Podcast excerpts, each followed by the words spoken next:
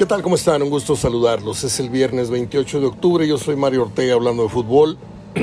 Son las 3 de la mañana con 3 minutos.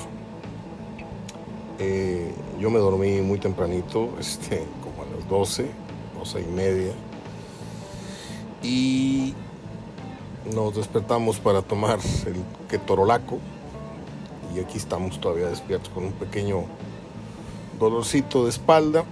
Entonces hace tiempo leí que cuando uno no puede conciliar el sueño, lo mejor es ponerse a hacer algo, en lugar de estar viendo el techo. Entonces, quiero decirles que ayer, al término del partido, que fue realmente doloroso ver cómo Toluca entregó el título en 12 minutos, porque ya con un 2-0 abajo en tu casa, ante el Pachuca, pues ya es, ya es decir mucho, ¿no? Y el tercero, luego el cuarto, luego el 5-0, el 5-1, pudieron ponerse 5-2, falló el penal el Toluca y, y, bueno, así es como regresa la serie.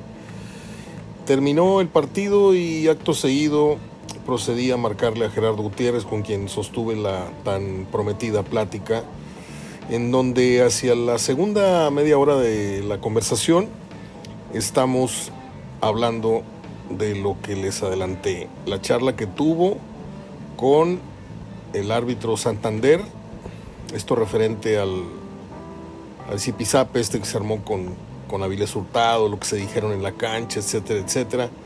Está bastante interesante, creo yo. Y la primera parte, obviamente, hablamos de del juego, hablamos de Almada, hablamos de si hay alguna duda de que es el candidato más firme para suceder al Tata Martino, en el entendido de que pueda estar volteando la federación a, a, a unos dos candidatos que creo que ya se, se, se quemó en sentido eh, Nacho Ambriz y queda en solitario, ¿eh? desgraciadamente o afortunadamente esta vez sí le da la razón el hecho de que el técnico mejor va a resultar ser el campeón. Y otras veces no siempre es así porque ya les dije eh, que una cosa es el buen momento de un jugador, de un técnico y otra cosa es su capacidad. Y acá pues Almada ya, ya le tocaba ganar una final ya trae dos anteriores tres anteriores, no me acuerdo cuántas pero son varias, dos o tres.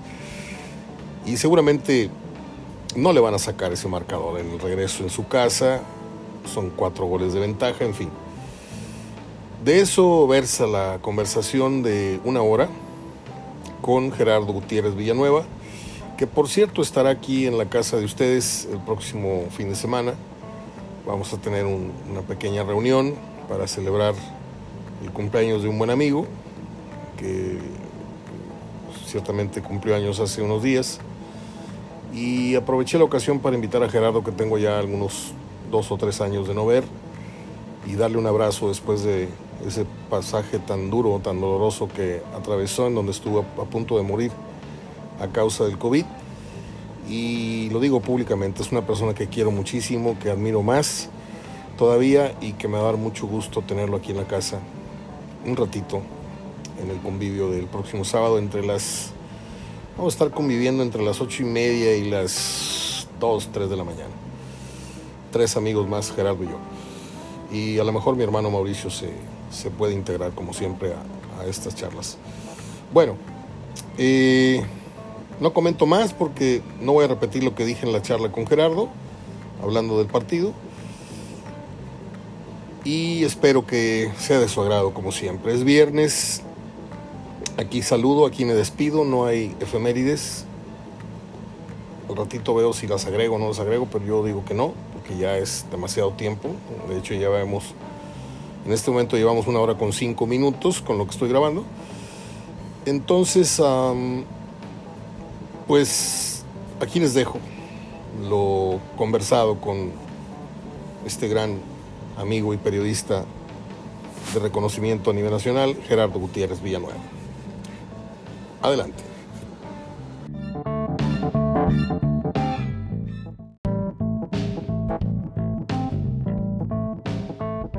Este, fíjate que, que no le veo ninguna posibilidad. Yo creo que, digo, faltan 90 minutos y como se dice, este no, no se puede cantar victoria antes y creo que es lo primero que, que se va a mentalizar el equipo Pachuca que a que no hagan confianza y que no ha terminado. Como se vio al final de este partido, pero creo que a ellos les sirvió mucho. Yo creo que el 5-2 tampoco hubiera sido un marcador más esperanzador para el Toluca, pero sí sirvió, fue más aleccionador para el Pachuca, que al minuto 53 ya ganaba 5-0 y que al final pues pudo haber recibido dos goles. Entonces yo creo que es aleccionador en el sentido de que a lo mejor esa misma confianza que podían haber tenido en el juego de vuelta la empezaron a tener ya desde los últimos minutos de este partido o ya desde el 5-0. Eh, lo veo muy pesado y, vimos a un Toluca eh, muy, muy parecido al de la liga. Un equipo que te podía dar dos grandes partidos y luego recibir cinco en otro. Luego darte un buen partido y recibir cuatro, hacerte cuatro en otro y recibirte cinco en otro, como se vio en la liga. No fue el Toluca de, estos, de estas dos series ante el Santos y, América, creo que volvió a lo que había sido el Toluca eh, muy desconcertante en, su forma de, de encarar los partidos a como lo hizo en la liguilla. Sin embargo, Pachuca sí se vio un Pachuca igual de contundente como se, intentó ver con, con, este, con el equipo de Monterrey y como se intentó ver también con, con Toluca, como lo fue. O sea, es decir, eh, esos intentos que, que en el Pachuca estar buscando, estar al frente, jugar igual en ambas canchas, fuera y dentro, pues se vio el mismo Pachuca de la temporada en, al de la liguilla, al, que está jugando sobre todo más al de Monterrey y Toluca, que ahí sí eh, no tuvo piedad y, yo creo, yo veo ya al Pachuca prácticamente a, ir a recibir el, el, título a su cancha. A ver, perdón, es una pregunta muy compleja esta porque siempre que se formula, pues existen diferentes opciones, ¿no? ¿Qué tanto pierde la final Ambriz y qué tanto se la pierden sus jugadores? Es decir, con un 2-0 a los 12 minutos, eh, Ambriz debió haber hecho qué, o siguió desangrándose el Toluca. Hay que decir que Luis García lo dijo muy bien. Pachuca había llegado cinco veces y había metido cuatro, o sea, salió con una puntería de Apache pero también tú tienes que hacer algo por, tratar de ajustar. a lo mejor no quieres exhibir a Ortega sacándolo temprano del partido, pero te diste cuenta que, hay jugadores que a los, a los que les pesa la final, que entran en una crisis, en, una situación de nervios. Eh, ¿Dónde crees tú que pierde eh, la final? ¿Desde el banquillo o se la pierden allá adentro? No, bueno, él también la pierde. Yo creo que el Toluca engañó un poquito en el hecho de que ya defensivamente había mejorado. Sí. Quizá por lo que le vimos ante el América. Así es. Pero acuérdate que ante el América había esa necesidad. Planteó el partido para eso. Preparó el partido para eso. Sí. Todas las series las ha jugado Toluca cerrando fuera. ¿sí? Cuando viene la del Santos, no fue tan defensivamente bueno, ¿eh? Metió dos goles y le metieron dos. Tomó otra ventaja y le empataron, le quitaron la ventaja. Primero le quitaron una ventaja de dos goles, muy rápidamente. Después una ventaja de 3-2. Y el cuarto gol lo encontró ya al final, ya en tiempo de reposición con un penal. No se le quita méritos en ese momento, pero a lo que vamos es, defensivamente no fue bueno el Toluca. Va Torreón a cerrar y su juego lo planteó ya con el marcador a favor a jugarlo, a preparar la defensa, ¿sí? a no, no atacar, no, no necesitaba o no quería atacar, era voy a priorizar en la defensa y priorizó en la defensa y le salió por la desesperación del Santos de tener que anotar. Viene el juego del América al que respetó, finalmente pues el América eh, pues había sido el super líder, venía de una serie de racha de partidos sin perder, con un buen ataque, lo respetó mucho el Toluca, encontró defensivamente, jugó muy bien, encuentra ese gol o encuentra, mejor dicho, esa ventaja y, y va al Azteca también sin la necesidad de atacar, sino con la prioridad de defender. Ahora se presenta otra situación.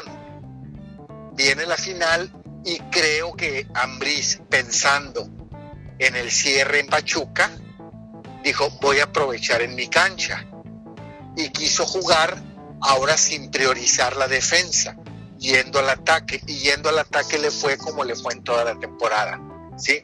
Que podía ser un ataque muy peligroso, pero también te podían hacer tres o cuatro atrás. Y fue lo que le pasó.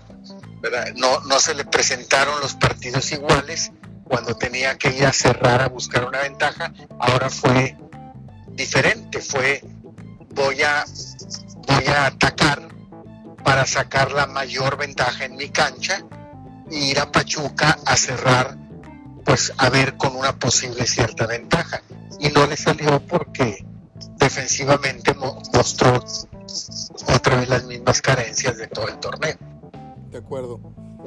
¿Te sorprendió o, esperabas tú un Pachuca a la expectativa o, o de plano no te sorprendió que saliera tan, tan, pues tan, tan tirada para adelante, ¿no? Porque olió la sangre muy temprano y no paró hasta golear al, al, Toluca. Ya después este, sobrellevó las cosas y por ahí se llevó un gol y tal vez un, jalón de orejas muy fuerte con lo que hubiera sido un segundo gol que todavía hubiera mantenido una ventaja de, un 2-5, un 5-2, que fue con, con, el que se vino a, cerrar la serie con Monterrey. Pero eh, este Pachuca pues hubiera sido fantástico haberlo visto contra el América, ¿no? Toluca nada más hizo el daño, privarnos una final América-Toluca, América-Pachuca.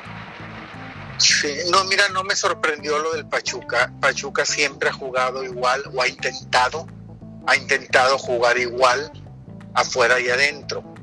En el caso de, de por ejemplo, el, el partido que vino a hacer a Monterrey, pese a la ventaja de tres goles que traía, Pachuca se defendió atacando.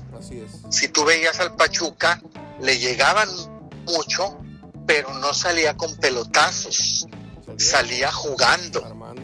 Sí. Pachuca salía jugando desde atrás con Eric Sánchez, con Luis Chávez, salía tocando el balón y a tratar de crear un peligro adelante. No lo creó. En el primer tiempo apenas tuvo un disparo a gol este, aquí con el Monterrey y Monterrey le había llegado mucho, pero también lo intentó, pero estaba enfrentando, estaba enfrentando a una de las mejores defensas. Y fue a Toluca a enfrentar a una de las peores defensas, si no es que la peor. Entonces realmente eh, Pachuca siento que intentó jugar igual, Toluca me va a atacar o me empezó a atacar, yo lo voy a, voy a salir, me voy a defender yendo al frente y se empezó a encontrar los goles con mucha facilidad que le dio una de las dos defensivas más goleadas del torneo, como fue la Toluca. ¿Será esta la final que más temprano se habrá decidido? Pues mira, ya hubo aquella de Querétaro Santos, que se fue con cinco goles o cuatro goles, eh, eh Bucetich, que dirigía al Querétaro, y fue una de esas finales raras, que se puso emocionante y llegó a meter cuatro goles el equipo de Bucetich, no le alcanzó por un gol, pero Santos iba con cinco goles, iba con cinco goles y ya no, ya no le ya no le alcanzó, pero sí logró meter cuatro. Así es. Pero era Querétaro Santos, eran equipos aún Santos de muy bajas expectativas. Y, ahora, pues es un Pachuca realmente que, que no está jugando bien por casualidad, que es un equipo que, que no fue primer lugar, pero el torneo pasado fue, no hay que olvidar que fue el primero y a veces las circunstancias se dan así. el torneo pasado fue el primero y no logró el campeonato. Ahora no es el primero, pero está logrando el campeonato. Lo igual del Pachuca es que sigue ese Pachuca que fue primer lugar el torneo pasado, es el mismo Pachuca consistente en su juego de este Pachuca que por circunstancias del fútbol no fue primero, ¿sí? Pero ahora sí se le está dando el título, está o ha sabido jugar la liguilla o se le ha dado este el jugar esta liguilla. Entonces a lo mejor el, el premio que merecía o que era merecedor el torneo pasado lo está encontrando inmediatamente en este, pero jugando de la misma manera y con los mismos merecimientos que lo hizo el torneo anterior. Entonces por eso no creo que se pueda presentar en la vuelta una final tan rara en el que Toluca pueda llegar a meter cuatro goles o quedarse a un gol de diferencia. Te pregunto respecto a Almada, este paso que dio hoy el equipo y, por ende el técnico, independientemente de, cómo cierre la final, yo no sé si le van a meter tres o, o sea un empate a uno, no, no, no lo sé. Pero definitivamente la exhibición que dio hoy el equipo dirigido por él lo debe de proyectar aún más en la carrera. ¿Habrá alguna duda de que Almada va a ser el técnico nacional o tú crees que la federación, entendiendo esta pausa de la que me has hablado, de que va a haber tiempo, de que tal vez se tomen un semestre, etcétera, eh, ¿tú crees que cambie en algo la, la óptica con la que hoy vemos Almada en seis meses más? ¿O crees tú que ya sea con lo de hoy un definitivamente muy firme candidato a la selección? Es muy firme candidato, lo veo con merecimientos, pero hay que esperar a ver cómo se comporta o cómo pesa la prensa capitalina, que siempre ha pugnado por lo que huela nacional. Okay. ¿sí? Y pues que si, quizá, quizá esa prensa vaya a pugnar mucho porque sea un técnico envuelto en la bandera mexicana. Y el único candidato o más cercano puede ser Ambriz. Pero si es por proyecto, por un proyecto de cuatro años, como piensa hacerlo la selección o como debe hacerlo, y por lo que ha manejado cada técnico, yo veo más viable, con más merecimientos y con mejor proyección y proyecto, Almada, que pueda ser el técnico de la selección. Y está respaldado por un grupo de los fuertes también, como es el grupo Pachuca, y ahí también interviene otro factor. Ya no es el grupo Televisa contra el grupo Azteca, ya es el grupo Orlegui contra el grupo Pachuca.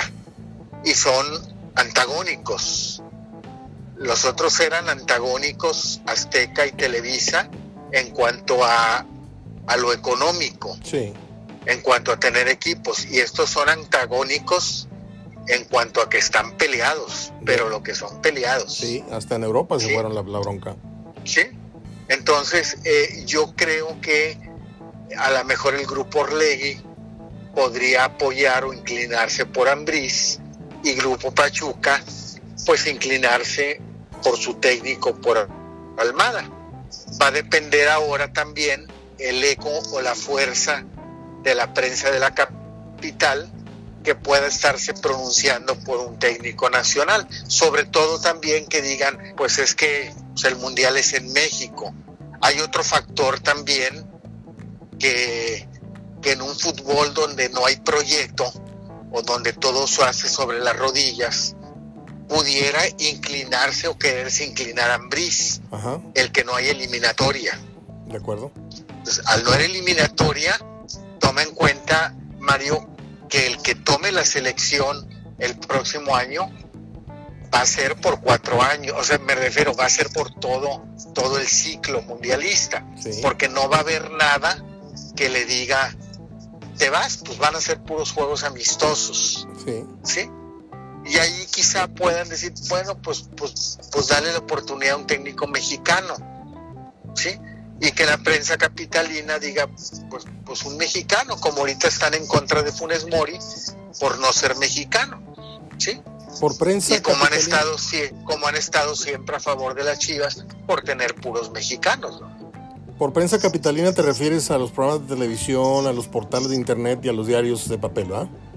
Sí, toda la gente de toda la prensa de la capital este, que pueda hacer una, una campaña a favor de Ambris. Pero yo creo que si la selección se interesa por un proyecto serio, ¿sí? creo que el que mejor se los puede dar es Almada. Almada ha proyectado jóvenes y está proyectando jóvenes que pueden ser base en la selección, como un Luis Chávez, como un Eric Sánchez, como un Eric Álvarez, ¿sí? Es decir, ha, sabido y en el Atlas también, perdón, en el Santos también lo hizo. Entonces, eh, si le sumas el trabajo que hizo en Torreón y en Pachuca con jóvenes, por ahí puede tener unos siete u ocho en la selección, como lo, ha trabajado. Y eh, realmente su fútbol es agradable, su fútbol es equilibrado también. Eh, su constancia de llegar a tres finales creo que, que sí le da pues, la los suficientes méritos para que sea él el técnico de la selección.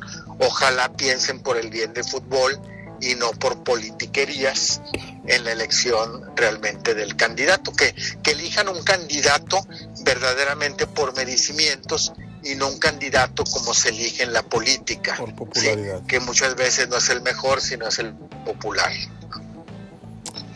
A ver, Está muy claro que no es lo mismo dirigir a un equipo, que lo tienes en el día a día, que a dirigir a una selección, en donde te prestan los jugadores un ratito, ¿no? ¿Tú crees que Almada pueda imprimir el sello que ha impreso en, en Santos y muy temprano, muy rápido en Pachuca? ¿Crees que sea lo mismo que, que por tener la capacidad que tiene llegue y también haga marca en la selección y, lo dejen convocar, porque sabemos la cantidad de intereses que hay y todo esto. ¿Tú crees que llegado Almada a la selección, que creo que va a llegar, a mí me, duele mucho porque no le veo argumento a Ambriz después de una madriza como esta, la que le ponen en la final, pues este, por más campaña que haga, yo creo que este, le va a temblar la manita a, a, Azcárraga o, a Salinas o al, que vaya a designar a, John de Luisa, que es el, el, vocero, pero yo veo muy difícil que sea Ambris. Lo lamento mucho porque era mi gallo, lo he dicho 17 veces, pero también he dicho que no me desagradaría en nada Almada. La única duda que tengo yo es si Almada va a poder hacer lo mismo en los dos trabajos anteriores en Santos y en Pachuca haría lo mismo, lo dejarían hacer lo mismo, eh, lidiaría con, con, egos de jugadores internacionales, este, o, renovaría totalmente la selección con una camada de jóvenes que le crean como le han creído en estos dos equipos anteriores que dije. ¿Cómo ves tú ese futuro de Almada en la selección? Sí, a eso, a eso voy, Mario, lo tocaste ahorita el punto. Eh, por trabajo, sí. Por cuestión de que lo dejen y convoca este, va a depender mucho cómo está la estructura de la Comisión de Selecciones Nacionales, que creo yo que al ceder su técnico Pachuca podría buscar la, imponer el tener la comisión, el tener la comisión y poder trabajar a gusto como si estuvieran trabajando en el Pachuca con Almada. En el, en el trabajo que pueda hacer, por lo que tú dices, que no va a tener a los seleccionados todo el tiempo, que si los puede convencer Sí, Mario, porque acuérdate que este mundial ya va a romper con todos los vicios que tiene un grupo que tiene secuestrado desde hace varios mundiales a la selección. Sí, un grupo eh, del que ya han salido otros secuestradores como Osvaldo Sánchez, este, y, ahora eh, tiene secuestradores como Memo Ochoa, como Guardado, Herrera, como HH, que, que ya no van a estar, Mario ya no van a estar por edad. De acuerdo, Entonces ya va a tener que ser los Acevedo, los Eric Álvarez, los Eric Sánchez. Eh, ya va a tener que ser una selección con los elementos que está dejando Martino fuera. Estás hablando de que Almada va a tener que trabajar con un Chaquito Jiménez, con un Eric Sánchez que van a dejar fuera, con un Angulo el, de, Angulo, el de Tigres, con un Lainés, es decir, con un Córdoba, con jugadores a, esta edad más manejables y que a la vez van a ser más maduros eh, dentro de cuatro años. Y ya nos vamos a olvidar de todos estos tipos, ¿sí? Que tienen secuestrado a la selección desde hace varios años, ¿sí? Eh, ya lo dijo Chicharito hoy en una entrevista que hizo muy interesante, no sé si la escuchaste con Hugo Sánchez. No. Eh, eh, lo entrevistó Hugo Sánchez en estos programas que está haciendo Hugo Sánchez, que se toma un café con jugadores, y dijo Chicharito que él era nada más el chivo expiatorio. ¿Sí? Claro.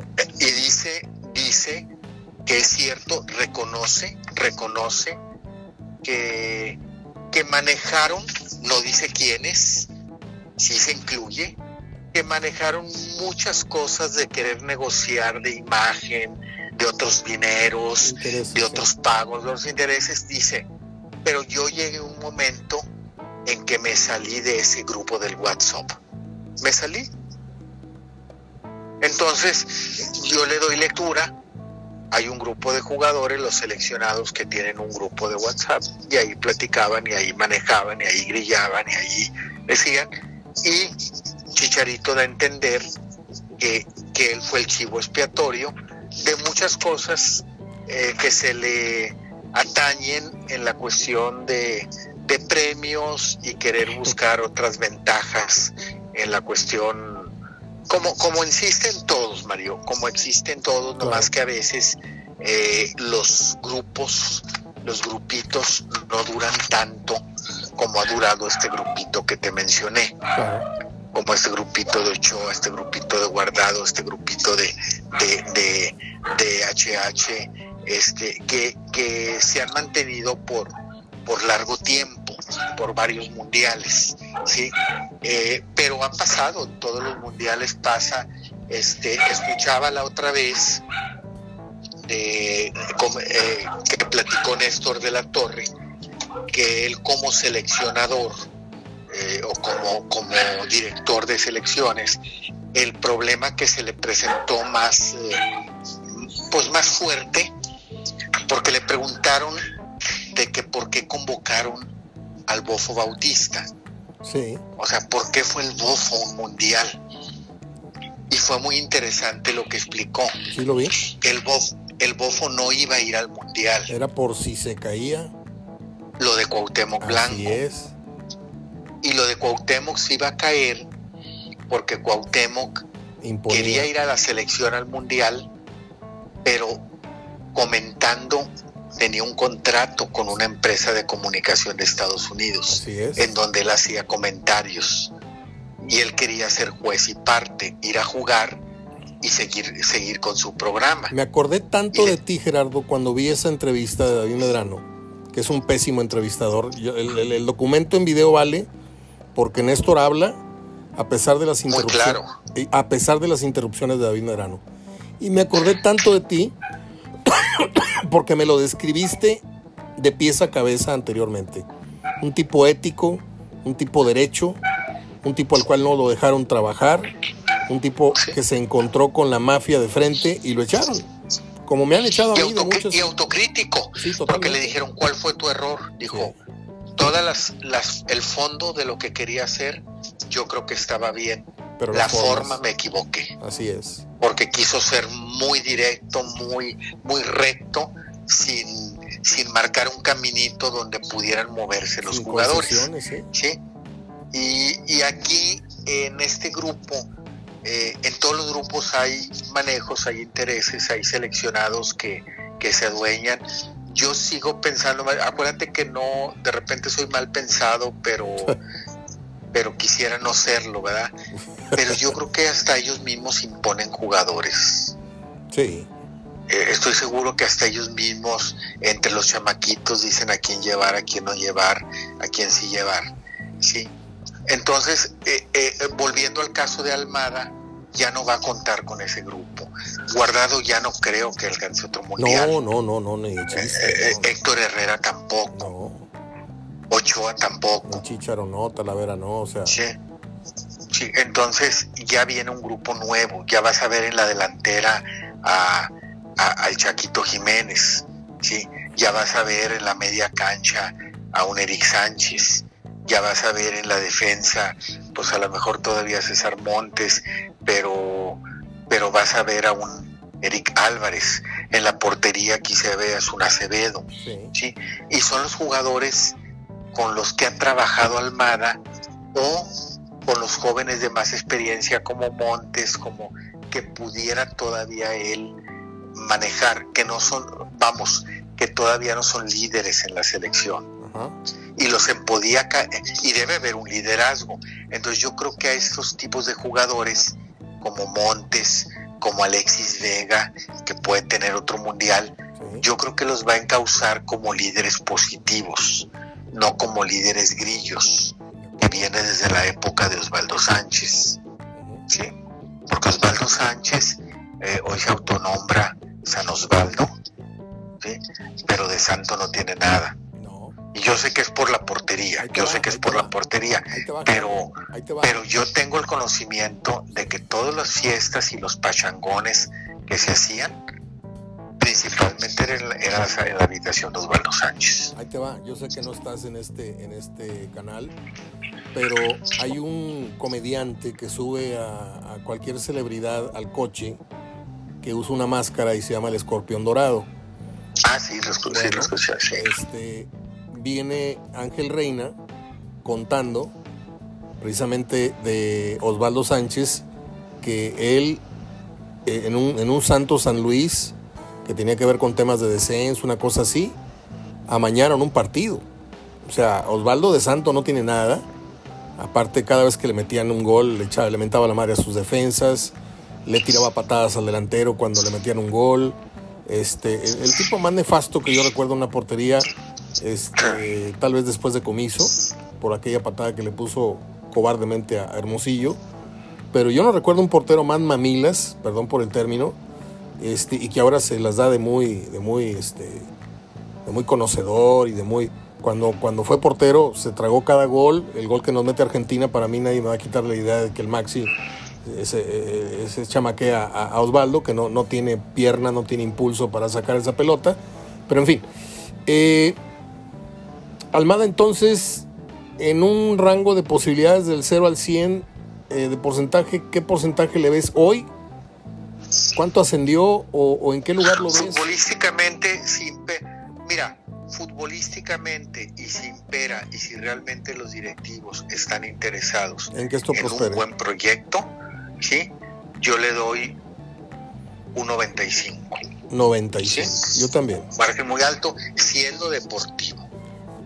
Pero si se va a regir esto de los directivos, como eligen las cosas los diputados si y los quieren alguien dócil también. Pues a lo mejor está un 50-50. ¿Sí? que digan, bueno, Ambriz porque es mexicano, acabó no va a haber eliminatoria, nos está presionando la prensa capitalina y cosas de ese tipo que no tienen nada que ver con lo deportivo, yo creo que es un 50-50. Si va a imperar el querer un buen proyecto para México y alguien que sepa manejarlo, yo creo que debiera ser un 95%. ¿sí? Y, y haría Almada dos trabajos. Una base joven que él sepa trabajar y una base menos joven, que ya hasta ahorita incluso la mayoría va a ir al mundial o muchos van a ir al mundial, que sea más líderes más positivos, líderes más limpios, ¿sí? Darle un liderazgo a Montes, darle un liderazgo a, a, este, eh, a, Vegas, darle un liderazgo a, otros más jugadores que van a ir, pues al mismo Córdoba, al mismo Córdoba que nuestro mundial, al mismo Acevedo, que, que, que ya sean gente de más experiencia, que ya van a ir de 28, 29, 27 años y que pueden ser los líderes positivos, porque siempre, siempre debe haber un grupo, eso sí hay que reconocerlo, que maneje lo de los permisos, los premios, cómo va a estar esto, qué reglamento interno, coincidir con el reglamento interno, ¿de acuerdo no? Y los que van llegando, pues nomás escuchan y, y se apegan al reglamento. Y ese es el grupo de muchachitos que sabe y puede trabajar futbolísticamente Almada. Muy bien.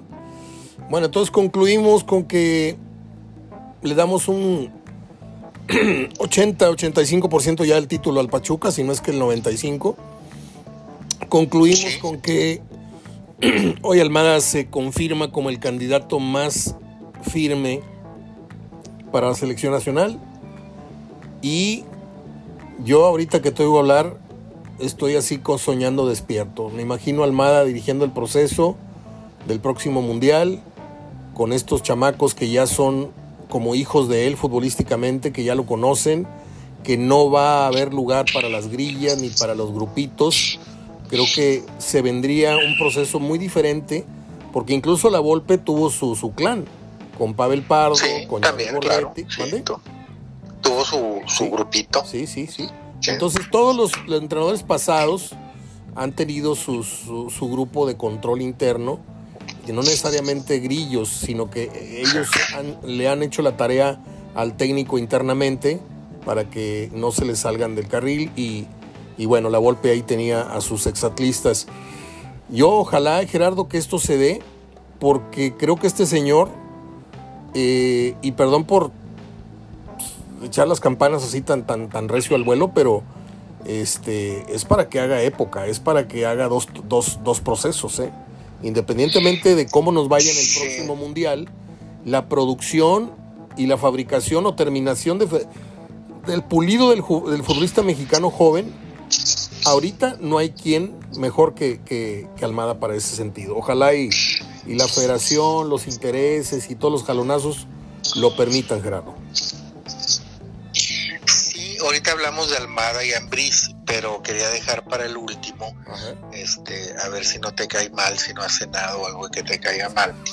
pero hay otro aspecto que también te quiero, te quiero agregar un tercer candidato. Y quizá con las mismas fuerzas. En la selección, lamentablemente. no me digas Piojo Herrera porque te cuelgo. Sí, Sí, a eso voy. Sí, a eso voy. Y creo que, que más arriba que Ambrice. Ah, en la selección, eh, los directivos lo han visto siempre como un producto que se debe vender. El producto debe venderse. Y el piojo es muy bueno. Y a, y a ellos les cayó muy bien que en la época del Chepo, esa época tan, tan gris pues que ya vimos tan gris y vimos a, cuánto estuvo Bucetich de, perder el, mundial y se dio en los últimos minutos escuchando otros resultados, digo con los dos partidos que le dieron, no los iba a perder Bucetich, pero no lo dejaron, traen Herrera y para ellos, yo escuché internamente, lo sé, por ellos, fue un exitazo, porque era una selección que iba fíjate Mario, quizá con la misma, con el mismo pesimismo que iría esta o que va esta, pero iba con el buen ambiente del piojo. Y les hizo muchos anuncios. A pesar de que tuvo mucho tiempo, a pesar de que tuvo poco tiempo, pues nomás dirigió en Oceanía la, la fase esa del repechaje y se dio tiempo para grabar toda serie de anuncios. Como 20 anuncios grabó y una selección que iba muy pesimista, ¿sí? le dio muchos dividendos en lo económico. A lo que voy es, lamentablemente, y aunque no lo creas, también en eso se fijan los directivos. Y el piojo se anda candidateando. ¿Sí? El piojo se anda candidateando. Sí, aparte el piojo tiene ventaja porque se lleva de piquete de, ojos con, los televisos, ¿no? Y se lleva...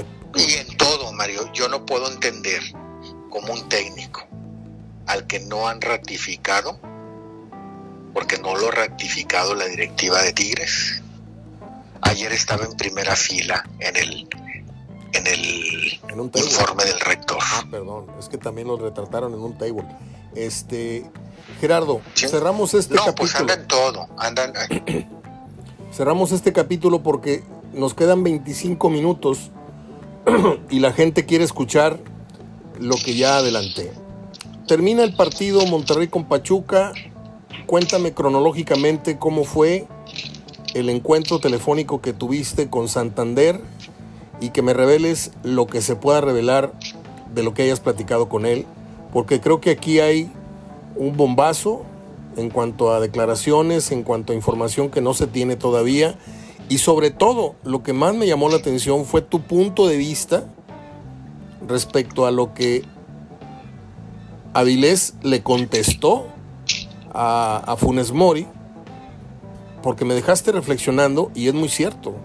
O sea, el equipo cuando defendió, cuando defendieron en todo ese proceso en que, vivió Avilés, que ciertamente cometió un error, que pudo haber sido, bla, bla, bla, pero otra vez, en la historia del Club de Fútbol Monterrey, ningún jugador, junto con Hugo, González, había sufrido tanto ataque, tan inmisericordia por parte de una afición eh, llena de odio, llena de desesperación, de frustración que se la, se la aplicaron a él.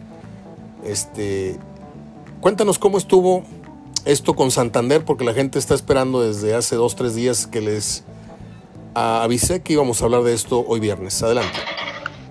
Mira, el domingo yo este comí con él.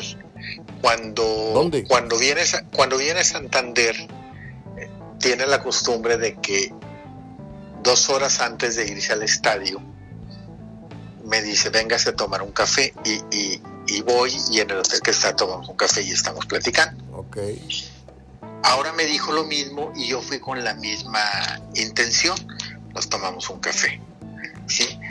nos sentamos y me dice, oiga, ¿no va a comer? Le dije, no, no, no, no, no, pues nos tomamos un café. Dijo, es que yo sí voy a comer. Ah, yo pensé que ya había comido. Dijo, no, no, no. De hecho, sí, efectivamente no como, trato de almorzar fuerte y no comer, pero pues hoy voy a comer. No, pues vamos a comer. Entonces hubo más tiempo. Entonces me platicó cómo tenía planeado su partido, porque los árbitros planean su, partido. No como... Gerardo los, los árbitros planean su partido, Mario, no como lo comentaban antes otras personas este, que tú y yo conocemos, que todo lo veían moros con tranchete y todo estaba arreglado, todo era sucio. ¿sí? Y decían, eh, perjudica esto, y sí, sí, sí. No, no, no. Eh, planean sus partidos, es decir, qué jugador es el que le cometen más faltas de un equipo, qué jugador comete más faltas de un equipo. Plantean también, porque saben de estrategia, cómo creen que va a jugar el rival. Por ejemplo, ellos plantearon, ellos sí esperaban que el Pachuca pues, los iba a atacar, porque ellos plantearon su partido así, dijeron, Monterrey, Almada ya sabe lo que va a hacer Bucetich, pues va 3-0 abajo, tiene que irse arriba desde el saque inicial. Okay pero Bucetich no sabe qué va a ser Almada. Pero Almada, decían ellos, vamos a planearlo a que va a atacar. Entonces, eh, Almada no tiene el ADN de defenderse, ni tiene la gente como para defenderse como Ambris. Todo eso lo analiza un árbitro. todo eso lo analiza un árbitro. Ah, Entonces dijeron ellos, si el Monterrey empieza a anotar primero, Pachuca va a empezar a utilizar a cortar el juego. La pérdida de tiempo, pero como un recurso, no sistemáticamente, porque no es el sistema de Almada. ¿sí? Pero el Pachuca dicen, se va a ir al frente y dijeron, si se encuentra un gol por ahí el Pachuca, primero que el Monterrey, vamos a tener un partido con muchos faules y con muchas tarjetas un partido atípico a los que han sido los Pachuca Monterrey de liga y el que fue la ida, que son los partidos con menos faltas cometidas. El Pachuca Monterrey de la jornada 16 creo, eh, que fue muy, muy cerrando el torneo, y el que se jugó allá del 5-2 fueron partidos con muy poquitas faltas, no pasó de 14 faltas. De acuerdo. Pero ellos dijeron, ahora sí nos esperamos un partido de muchas faltas. ¿Por qué de muchas faltas? Porque si Monterrey es el primero que anota o que empieza a hacer goles, Pachuca va a empezar a hacer prácticas dilatorias y a empezar a, a la mejor a pegar. ¿sí? Y en el caso de que el Pachuca les anote otro primero, pues Monterrey va a empezar la frustración y la desesperación y va a empezar a pegar. Entonces ellos entonces dice, pues me espera un partido de muchos faules y de tarjetas, ¿sí? Entonces, en, esa plática que me hace de todo el partido, me dice que el, el estadio del, del, BBW, ya como iba a estar de lleno, planearon que por la diadema no se escuchan muy bien las cosas. Eh, es difícil escuchar en un estadio como el de Rayazos. Entonces había planeado en que él no puede él no puede ir a verlos fuera de lugar ni es el balón entró o no entró la línea. Eso lo tiene que creer por fe, por acto de fe del bar. Pero sí dijo, cualquier jugada en donde yo sí tenga la posibilidad de ir, voy a ir, porque no escucho bien, no, no me dan, eh, no me dan permiso en ese estadio por los ruidos de la gente y más como va a estar de escuchar bien. Entonces cualquier situación que yo pueda escucharla y creerla, voy, mejor voy a ir al bar. Eso planeó con su gente. ¿sí? Entre esa planeación le dije, no ha planeado si gente se mete de la tribuna a la cancha. Y César lo dijo, no. Dijo, no, la verdad no. Dijo, ¿a poco cree que se puedan meter? Le dije, mire, tanto como meterse en, pues no, no puedo adivinar. Pero yo, pero sí le comento una cosa. Yo siempre he pensado que a grandes expectativas sin base, como muchos medios irresponsablemente manejaron esos dos días, es mayor la decepción. Entonces yo creo que, que si Monterrey llega a perder ahí por el minuto 75 a 90, se puede colar alguien a la cancha, creo yo. Dijo, no, bueno, pues lo voy a comentar con mis comisarios. Dice que llegó al estadio, llegaron los comisarios, se pusieron a la, a la orden de él, que es este Héctor Canchola, este, este, Fernando de los Santos, este Héctor, que no me acuerdo el apellido, los tres se pusieron y les dice Santander, dice, oigan, quiero que cuiden muy bien eh, las tribunas, porque por si se mete gente, y que le dijeron, no, no, este, Enrique, no, no, no, aquí no se meten.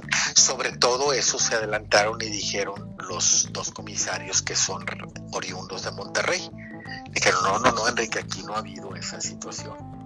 Dijo, no, no, no, yo les pediría que estuvieran al tanto pues al final pasó lo que pasó de que se metió este tipo y dice que al final fueron los comisarios y le dijeron en el vestidor, oye Santander, te aventaste, qué bien, qué bien este, planeaste esto, ¿sí? Qué bien dijiste que se iba a meter a alguien, le dijeron a él. Entonces, platicando con él, yo yo le comentaba que todo lo que vi en la cancha, en gestos, en gesticulaciones, que me lo pusiera en palabras. Entonces, cuando mete gol Avilés, Avilés se va, corre, y si te fijas, Mario, nunca hace un festejo burlesco. Yo lo dije, ¿no? Y es más, le empiezan a llover cosas cuando todavía no festeja. ¿sí?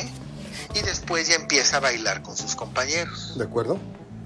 Andrada pega el brinco y corre y lo reta, reclamándole que ese tipo de situaciones de que la gente aventó cosas, ¿sí? podían costarle un veto a su equipo, al Monterrey. Como diciendo, ¿para qué te paras y provocas allí? Mira, hiciste que te aventaran cosas y tú te vas a ir y a mí a nosotros nos vas a perjudicar. Eso le reclamaba Andrada, porque Andrada jamás fue compañero de él. De acuerdo. Sí.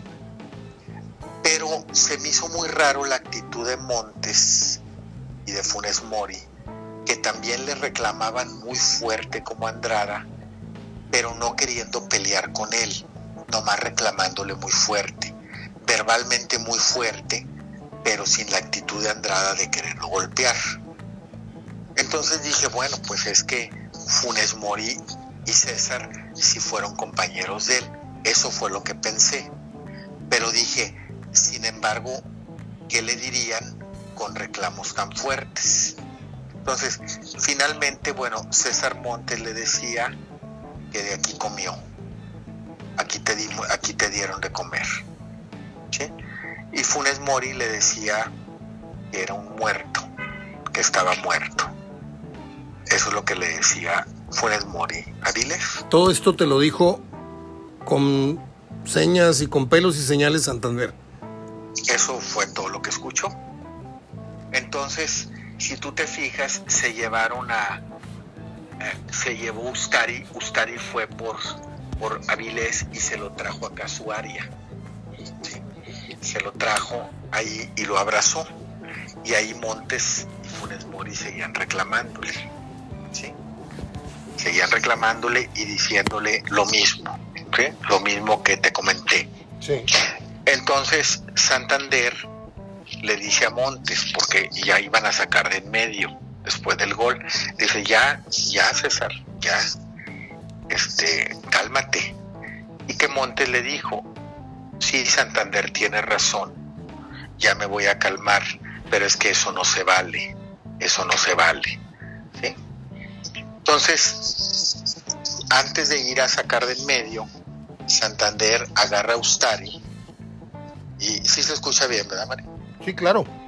Ah, agarra a Ustari y le dice, ya voy a pitar, sacando de en medio voy a pitar.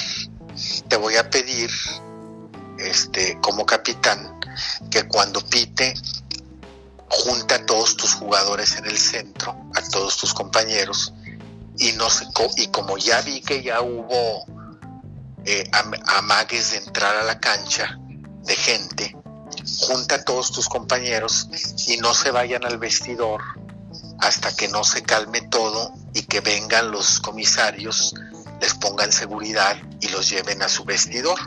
Porque si se empieza a ir cada uno por su parte, algunos de ustedes les pueden hacer algo. Entonces, cuando pita Santander, Ustari corre, les dice a sus compañeros y se juntan en el centro. Los del Monterrey ven que se juntan en el centro y creen que estaban protegiendo de nuevo a Vilés. Entonces se fueron hacia el centro a seguirle protestando a, a, a Vilés. Entonces llega el comisario y le dice, oye Enrique, ¿qué estás haciendo? Dijo, yo los junté dijo, no, no, no, no me crees un problema, le dijo el comisario, mándalos al vestidor, me vas a crear un problema, mándalos al vestidor. Entonces Santander le dice al, Pachuca, pues ya váyanse, órale, váyanse al vestidor.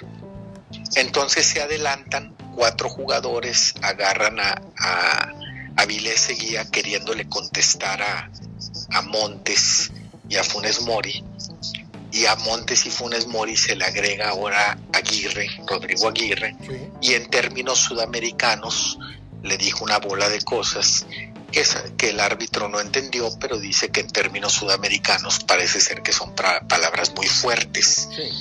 Entonces, cuando los jugadores ya quitan a Avilés este, y se lo van llevando cuatro de ellos, Avilés empieza a forcejear con ellos iba llorando, iba llorando Vilés y empieza a forcejear con ellos y empezó a darles manotazos a sus compañeros. Pues yo desde arriba veía y dije, mira, ahora se está peleando con sus compañeros. Pero me dicen que cuando les dice, pues ya, ya váyanse al vestidor, les dice el árbitro, y se llevan a Vilés y a Vilés, por la protesta de Aguirre y de Montes, sigue discutiendo, le empiezan con palabras fuertes los jugadores del Pachuca a decir a Vilés, ya no seas penitente, ya no seas güey, este, te quieren echar a perder tu final, te quieren arruinar tu final, ya no te enganches, vente. Entonces que Avilés les dijo a sus compañeros, es que ustedes no saben cómo me trataron aquí, ustedes no entienden. pero ustedes no se dieron cuenta cómo me trataron de mal aquí. Por eso iba llorando y por eso iba forcejeando con sus compañeros. Pero Avilés, cuando le estaban reclamando Montes y Funes Mori, le seguía diciendo muerto Funes Mori y el otro que de ahí comió, y luego Aguirre se sumó, antes de retirarse les dice, ustedes bien saben, ellos sí, a los sus compañeros no saben porque pues no sabían de, pero a Montes y a Funes Mori les dice, ustedes bien saben cómo me trataron aquí y nunca me defendieron. Fue lo que le dijo Hurtado a Funes Mori y a Montes. Una gran verdad. Y una gran verdad, porque si tú me dices, lo defendieron, pues yo por ahí vi una entrevista de Gallardo por aquella época o por aquel tiempo que dijo, no hombre, apóyenlo a todos, todos ganamos y todos perdimos. Esa para mí no es una defensa contundente. Si quieres que te diga cuál es una defensa contundente, es una vez que un jugador recorrió desde media cancha hasta donde se hacen los cambios, le detuvo un cambio al Tuca Ferretti le detuvo un cambio al Tuca Ferretti, que era el de Dam, y le dijo a Ferretti, ahorita no entra, espérate, espérate. Primero volteó a la tribuna Guiñac, le hizo mal acá y le llamó la atención a toda la gente, a todo el sector de la tribuna. ¿A quién estaba defendiendo Guiñac? A Dam. Y luego, ahora sí, el balón siguió se volvió a parar y ahora sí entró Dam, fue Guiñac por él, a donde entran fue por él, y al momento que Dam pisó la cancha, Guiñac volteaba con las tribunas y les pedía que le aplaudieran. Eso es defender a un, a un compañero, Mario. Eso es liderazgo. Ese es un liderazgo contundente. Esa es una defensa contundente. ¿Sí? No el salir a dar una declaración porque abucheas a un compañero y dices, no hombre, aquí todos jugamos, todos perdemos. No, no, no. Esa fue una defensa contundente. Entonces yo creo que Avilés les dijo una gran verdad. Este, ustedes saben cómo me trataron aquí y nadie me defendió. Pues ¿Qué habla de eso, Mario? No nada más, no me defendiste a mí, habla de, o evidencia lo que es lo que se ve a cuestas en el Monterrey. No hay un líder, Mario. ¿sí? En, lamentablemente cuesta decirlo, pero en, en el Monterrey no hay un Guiñac y no hablo como jugador, hablo como líder. No hay un Guiñac, no hay un Pizarro, no hay un Nahuel. ¿Cuál habrá sido Por más mal que puedan caer algunos, esos jugadores, pero no hay ellos. ¿Cuál habrá en el Monterrey no, veo ninguno. ¿Cuál habrá sido el último líder de Monterrey? Último líder, líder, líder, líder, Basanta. Basanta, ¿sí? Pero el que mostró un liderazgo, quizá no se lo, no se lo reconocimos. Nico Sánchez, fíjate. Nico Sánchez mostraba un liderazgo. Acuérdate que Nico Sánchez su liderazgo empezó cuando tras la falla de muchos penaltis de todos los tiradores, él dijo, yo voy a ser el tirador. Y ahí empezó Nico Sánchez a ser el tirador. Pero fallaba mucho Nico a la defensa, pero era el defensa más goleador. Creo que por eso a lo mejor no le reconocimos, por sus fallas atrás, tan, algunas tan absurdas, pero, pero Nico tenía un liderazgo sin juzgarle futbolísticamente. Ahora, líder nato de juego y de, respeto de los compañeros, yo creo que de los últimos son eh, Basanta y Aldo. Basanta y Aldo de Nigres. Si nos vamos más atrás, por Luis Pérez, pero pues el mismo Chupete Suazo que se llama eh, el, el, liderazgo que más me ha gustado en los rayados es el de Jonathan Orozco es el que más me ha gustado.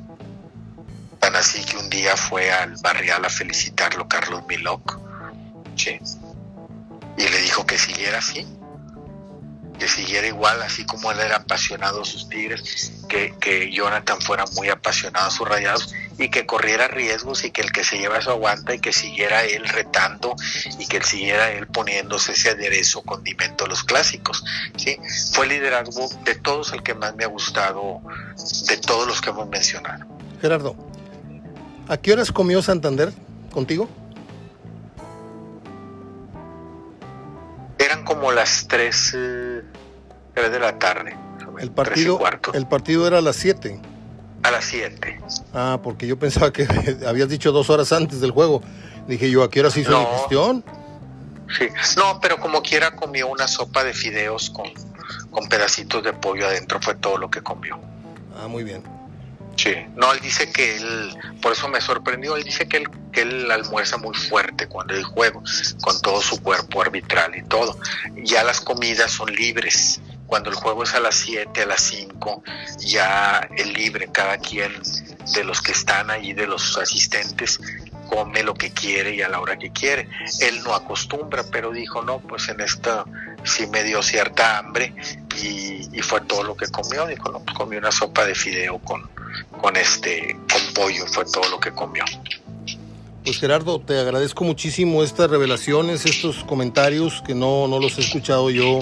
De hecho, no creo que haya habido otro periodista que haya hablado al día de hoy con, con Santander, porque yo creo que tú eres el único que tiene esa confianza de los árbitros, ¿no? Sí, de, hecho, de hecho, de, eh, pues las comisarios le dan la asistencia oficial, la que dan en el sonido local, y este, y y apareció otra en la cédula de la que dieron. Y este, pues cuando veo la cédula se la mando. Digo, oiga, se me hace que está equivocado en esto. La asistencia que yo escuché fue esta. Y vi que no la corrigió. Y como más tarde hablé con él por los asuntos estos que ahorita comentamos, le dije, lo único que no cambió es la cédula. Dijo, lo que pasa es que cuando les dije cambien el dato y les di el dato, me dijeron, no, es que ese sobrecupo. Y va a haber un autogol, es un sobrecupo. Ah, pues es que esta es la que dieron. No, no, no. Ponle 51, 300 y tanto. Y le pusieron 51, 300 y tanto. La asistencia que habían dado, este, pues era propia de un sobrecupo, propia de más capacidad del estadio habían dado 52.900 y tanto, y al estadio oficialmente le caben creo que 52.300 o 51.900. Entonces pues ya no le dejaron corregir la cifra oficial que traían los comisarios porque se dieron cuenta que, que iba a evidenciar un sobrecupo. ¿Es, ¿Es el árbitro de la final final Santander? No, lamentablemente no. Este, la peleó hasta el final César. Eh, el árbitro no lo han dado a conocer, pero por los que faltan o por los que he extrañado, no me digas que creo que no va a estar la tripleta del mundial. Va a estar César Ramos uh. con, con esta niña que va la banderada. Se me va el nombre, la, asistente que va al mundial y Alberto Morín. Alberto Morín como asistente 1. ¿Y eh, esta niña que va, se me va el nombre y es muy conocido, este, como asistente 2. Este, por ahí el cuarto árbitro se lo están peleando Santander o Adonai. ¿sí? Pero puede ser Santander porque Adonai el lunes viaja a la a un partido de final de CONCACAF, que es el día miércoles, y él tiene que estar 48 horas antes de la sede. El partido es el miércoles 2 a las 8 de la noche. Él tiene que estar, me parece que es prisa contra la Juelense, sí, esa prisa contra la Juelense, y él tiene que estar a las 8 de la noche del lunes. Entonces viaja muy temprano el lunes. Entonces yo creo que se la van a dar a Santander como cuarto árbitro. Muy bien, Gerardo. Llegamos a 59 minutos con 20 segundos. La grabación nos da una hora. Te quiero agradecer esta, esta charla, como siempre, pero muy especial la de hoy, porque nos has dado datos que no, no, no son del conocimiento público, porque te los dijo de viva voz el árbitro. Te mando un abrazo y platicamos los ecos de lo que pues, es un strike cantado, que es la final final, con la coronación del Pachuca. Abrazo de gol. Gracias, el próximo lunes, martes, eh, platicamos, Mario. Gracias, Gerardo, hasta luego. Gerardo Gutiérrez, en Hablando de Fútbol.